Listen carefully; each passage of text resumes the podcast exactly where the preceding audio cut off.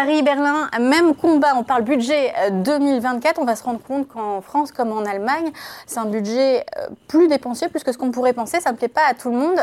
La France, on va en parler avec vous, Mathieu Plan, directeur adjoint des analyses des prévisions à l'OFCE. Bonjour. Bonjour. Alors la France se fait épingler par Bruxelles, réprimandée doucement pour le moment à cause de dépenses excessives. C'est vrai qu'on ne réduit pas tellement la voilure. En Allemagne, euh, le budget 2024 ne passe pas, mais alors là c'est la Cour constitutionnelle hein, de Karlsruhe, euh, parce qu'il y a des fonds qui ont été transférés d'un fonds euh, Covid à un fonds climat. Ça représente 60 milliards d'euros que l'Allemagne va devoir trouver ailleurs ou abandonner. D'abord c'est un tour de passe-passe ou alors l'Allemagne a voulu tricher alors c'est un tour de passe-passe, euh, oui, mais qui est assez fréquent en fait en Allemagne. Euh, en réalité, ça a été le cas d'ailleurs euh, dans la création d'un fonds pour les dépenses militaires hein, de 100 milliards d'euros qui a été fait en 2022. Là, le tour de passe-passe, c'est que ce fonds avait été créé pour éponger la crise Covid et 60 milliards n'ont pas été dépensés. Mmh. Et, ont, et, ont, été réaffectés à un autre fonds en fait, qui est un fonds pour la transformation de l'économie et la transformation écologique. Euh, or, la Cour de Karlsruhe a dit, en fait, vous ne pouvez pas faire ça, vous ne pouvez pas euh, utiliser un fonds qui n'a pas été dépensé, enfin une partie du fonds qui n'a pas été dépensé, pour le réallouer mm. à une autre dépense, euh, parce que c'était effectivement un fonds exceptionnel qui avait été créé pour une dépense assez exceptionnelle. Et donc, du coup, dans les règles de la Cour constitutionnelle, effectivement, ça ne va pas dans le sens d'un déficit structurel qui est normalement de 0,35% du PIB. Oui, le fameux frein à l'endettement. Voilà, le fameux frein à l'endettement, c'est une sorte de contournement euh, pour la Cour constitutionnelle de réallouer ce fonds à un autre Il reste fonctionnel, le, frein à l'endettement, euh, même le gouvernement ne peut pas tellement le contourner. Et non, et d'ailleurs, euh, c'est ce qui est en train de se passer, mm. justement, en Allemagne. Et c'est bien le problème, c'est-à-dire que par rapport à l'engagement budgétaire qui avait été pris initialement, il était ces 60 milliards a été inclus hein, dans le fonds d'investissement justement euh, qui est censé se déployer sur un certain nombre d'années, dont l'année 2023 et 2024. Euh, et donc la question, c'est que du coup, si vous enlevez 60 milliards, bah, soit il faut retrouver 60 milliards, soit vous avez, soit vous avez 60 milliards de dépenses en moins. retrouver 60 milliards ah non, ça veut dire que forcément, c'est un choc budgétaire significatif. 60 hein, milliards, euh, ça représente un montant important, hein, c'est près d'1,5 point de PIB, je crois, pour l'Allemagne.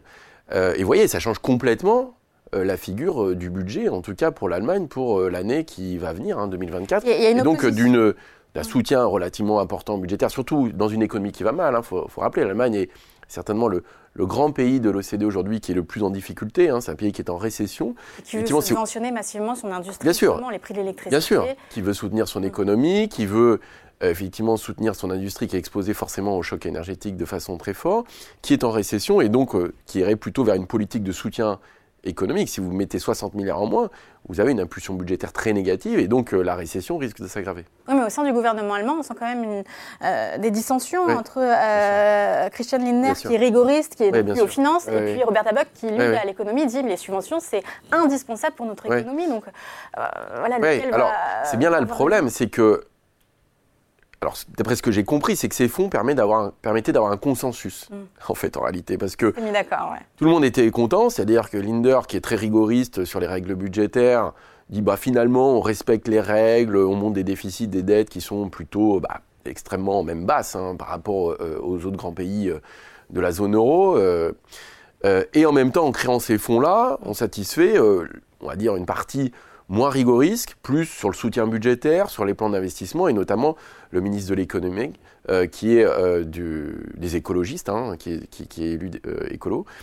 et donc c'est vrai que du coup, avec des visions budgétaires qui sont très différentes en réalité, et qui vont avoir un impact très fort sur la vision qu'on peut avoir de la politique économique. Et donc ces fonds étaient une façon de contourner ce problème-là, qui est pas... Ces fonds sont pas une mauvaise idée en soi, en fait, hein, en réalité, hein, parce que c'est vrai que ça permet de maintenir des fonds d'investissement euh, qui s'étalent sur plusieurs années, qui donnent un certain nombre de priorités. Alors on le voit, là ça a été euh, sur la question de la défense, là c'est sur la question de l'industrie de la transformation écologique, donc ça, ça a du sens. Le problème, c'est comment on l'intègre dans des règles budgétaires. Et on voit que les règles constitutionnelles, la règle constitutionnelle allemande est une règle extrêmement dure qui est plus dure que la règle européenne en fait. Hein. Et donc... Oui, c'est ça, parce que alors, les subventions, c'est quand même pas non plus dans l'esprit euh, de, de l'Europe de manière générale. Pourquoi la Commission ne fait rien alors que l'Allemagne subventionne quand même massivement depuis quelques alors, Là, il faudra commencer à rentrer dans les détails hein, sur la question de la règle maastrichtienne, c'est-à-dire euh, qu'est-ce qui est dans la dette, qu'est-ce qui est dans le déficit maastrichtien, parce que là, c'est une façon de contourner le budget fédéral. Euh, donc une partie probablement ni dans le déficit ni dans la dette publique maastrichtienne, mais une partie doit y être. Et même si vous incluez ça, en réalité, en fait, malgré tout, l'Allemagne reste quand même un bon élève budgétaire. Évidemment. Reste un bon élève budgétaire. Donc on n'est pas dans le cas grec hein, d'il y a du début des années 2010. donc ça n'a rien à voir. Mais malgré tout, donc ça veut dire qu'elle ne serait pas retoquée par la Commission européenne, mais comme la règle budgétaire de la Cour de Karlsruhe, en mm. tout cas constitutionnelle, est beaucoup plus sévère et beaucoup plus dure, ça montre qu'en fait, euh, les Allemands ont une vision beaucoup plus orthodoxe, en tout cas si on applique ça d'un point de vue euh, des règles budgétaires de la Cour constitutionnelle, beaucoup plus orthodoxe que même ce que demande le pacte de stabilité aujourd'hui. Mais est-ce que la culture allemande est en train de changer par rapport à ça? Le gouvernement de Scholz, est-ce qu'il est en train d'impulser une nouvelle mentalité? Alors c'est une bonne question, c'est une question assez politique. On le voit, euh, d'ailleurs, le gouvernement de la coalition n'est pas forcément d'accord, hein, et c'est bien là le problème. Euh, le problème aussi, c'est que c'est constitutionnel, et donc c'est pour ça que ça va s'appliquer, mm. et c'est pour ça que la chose est obligée de revoir euh, son budget. Et puis pour transformer cette règle constitutionnelle hein, de la Cour de Karlsruhe, il faut une majorité qualifiée des deux tiers. Mm. Et donc c'est très difficile de le faire changer. Donc elle s'applique en fait. Donc, sera pas elle s'applique, donc c'est pas demain. Euh, mais ça va poser beaucoup, beaucoup de questions euh, sur euh, l'avenir de l'Allemagne pour 2024. Et l'impact sur la croissance là, dans les mois, dans enfin, pour l'année à venir, pour l'année 2024, du fait qu'on n'aurait pas ces 60 milliards d'euros d'investissement dans le climat, ça, ça, va peser? Bien sûr. Hum. Oui, c'est énorme. Enfin, c'est énorme. voilà, enfin, ça change tout à une règle budgétaire, enfin, en tout cas, à la politique économique. Dans les ordres de grandeur comparables, c'est comme si nous, demain, on avait voilà, prévu 35 milliards en gros, de soutien pour 2024 à notre économie. Euh, et qu'on nous dise, bon, bah, finalement, vous ne faites pas les boucliers tarifaires, euh, vous ne pouvez pas mettre en place un certain nombre de dispositifs. Euh, et donc, on voit que c'est des montants qui sont quand même extrêmement conséquents. On ne parle pas de centaines de millions, on parle de plusieurs dizaines de milliards d'euros. Donc, ça, change beaucoup la température économique pour l'Allemagne et savoir quelle va être la, la réponse, en fait, que va pouvoir apporter l'Allemagne, sachant que, faut bien insister là-dessus, l'Allemagne est un pays qui a des capacités quand même budgétaires, hein, qui a des excédents commerciaux, mais c'est un pays qui va mal aujourd'hui. C'est le pays vraiment qui est le plus en difficulté au sein euh, de la zone euro. Et c'est un poids lourd euh, euh, économique de la zone euro. Donc y compris si l'Allemagne va mal, ça entraîne aussi une partie de la zone euro quand même. Hein. Et donc, on va comparer avec le budget euh, de la France, qui fait partie des quatre pays qui sont euh, pointés du doigt par Bruxelles, justement, pour le budget 2024, qui ne respectent pas trop mmh. la dynamique de baisse de déficit. Hein. On prévoit 4,4% euh, en 2024. Vous y croyez à ce chiffre-là ou il est encore trop optimiste? Alors la commission euh, le valide en tout cas. Mmh. Euh, on a vu, hein, les prévisions de la commission euh, sont à peu près sur une trajectoire identique à celle. Mais ça ne permettrait pas d'être à 3% en 2027 Alors la, commission. dit fait des prévisions jusqu'à 2025. Mmh. Alors déjà sur 2025, effectivement, ils n'ont pas la trajectoire de déficit de, du gouvernement. Alors nous, on fait des prévisions aussi comme on a une vision un peu plus négative sur la croissance, notamment sur 2024, on a un déficit public qui est plus élevé, qui resterait autour de 4,8%. Mais c'est vrai que les difficultés, d'un point de vue budgétaire, sont devant nous. C'est clair. C'est comment ramener le déficit à 3%, ou en dessous des 3% d'ici la fin du quinquennat, sachant qu'on euh, sort d'une période assez exceptionnelle, le soutien économique, budgétaire et monétaire qui a été très fort. Et là, les choses s'inversent, c'est-à-dire qu'on voit les taux d'intérêt qui montent, on voit les questions budgétaires qui reviennent très fortement. Et donc, c'est comment ramener euh, finalement le déficit public en dessous des 3% d'ici à 2027 si la croissance n'est pas au rendez-vous? Et c'est là hein, l'enjeu, euh, et qui est peut-être pas assez discuté euh, en réalité. C'est dans la trajectoire qui est donnée dans le, programme pluriannuel, hein, aujourd'hui, pour revenir en dessous des 3%, ça, c'est beaucoup par la croissance. C'est un retour de la croissance qui serait autour de 1,7, 1,8%. Or, aujourd'hui, au regard du contexte, c'est pas le scénario qui est privilégié. Donc la question, c'est si jamais la croissance n'est pas rendez-vous, forcément la trajectoire de déficit ne sera pas la même. Et qu'est-ce qui se passe dans ce cas-là Est-ce qu'on aura une cure d'austérité, justement, ou un ajustement budgétaire assez conséquent pour réduire le déficit, mais qui pourrait aggraver euh, cette question de la croissance?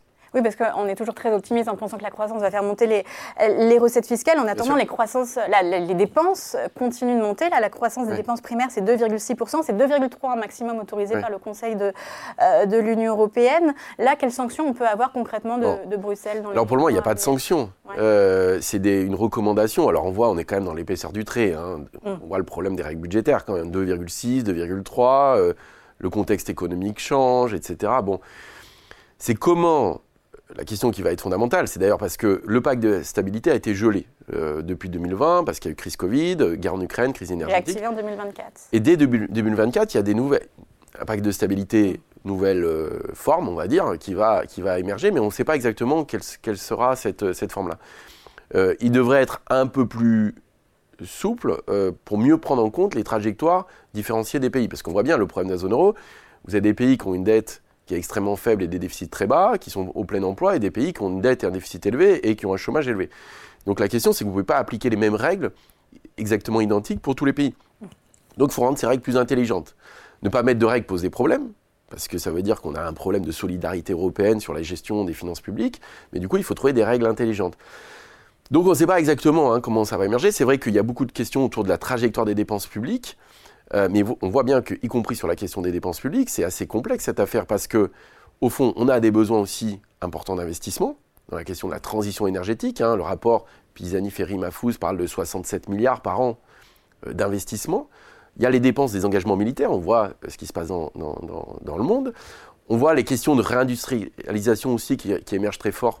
financer les grandes transitions. Voilà, et donc c'est comment vous faites mm. ça avec les, enjeux euh, des dix prochaines années qui sont extrêmement forts, même si bien sûr il faut bien considérer que euh, c'est pas open bar euh, la question des finances publiques. Et donc vous pouvez pas avoir des déficits extrêmement Et pour le moment 3% ça reste le déficit et 60% 60% qui de toute façon n'a jamais été vraiment respecté non, par la France. Non, les 60% sont maintenant hors sol, enfin je veux dire en tout cas pour un certain nombre de pays, la question c'est est-ce qu'on garde des règles à 3% ou pas? Est-ce qu'il y a une notion de déficit structurel? Est-ce que c'est une notion juste qui porte sur la dépense? Qu'on voit qu'on axe beaucoup sur la dépense. Mais la question aussi pour beaucoup de pays, c'est la question des ressources fiscales. Mmh. C'est-à-dire que si vous, vous acceptez d'augmenter les impôts, mais pour financer un certain nombre d'éléments, notamment de la question de la transition énergétique, vous pouvez avoir plus de dépenses. Mais ça veut dire, est-ce qu'en face, il faut mettre des ressources fiscales Et dépenses de fonctionnement des dépenses d'investissement Exactement. on peut faire le, distinguo. On peut, alors c'est toujours compliqué, à la limite, parce que vous voyez les questions sur la santé, l'éducation, euh, voilà, c'est plus du fonctionnement. Mais effectivement, la question des règles, on voit qu'elle est euh, extrêmement centrale dans, euh, en, Europe. Et aujourd'hui, on a de plus en plus de tours de passe-passe pour essayer de préserver un certain nombre de volets qui sont liés à l'investissement. On le voit en France, par exemple, avec France 2030. France 2030 est un engagement assez fort pour faire émerger euh, les technologies d'avenir dans lequel on, veut orienter la France. Quoi. Donc, c'est un point crucial pour la politique économique et donc c'est très sensible, cette question des règles budgétaires pour l'avenir. Merci Mathieu. Mathieu Plan. Tiens, on reçoit le directeur général de l'INSEE tout de suite. C'est quoi la question qui vous brûle les lèvres pour lui? Pour lui? Ouais. Oula, je le vois souvent. Donc, euh, non, c'est, après, il vous, il vous, dira plein de choses, mais c'est effectivement, effectivement cette vision sur la question des règles budgétaires. Mm. Eh bien, merci beaucoup, donc Mathieu Plan, directeur adjoint des analyses et prévisions de l'OFCE. Merci à vous.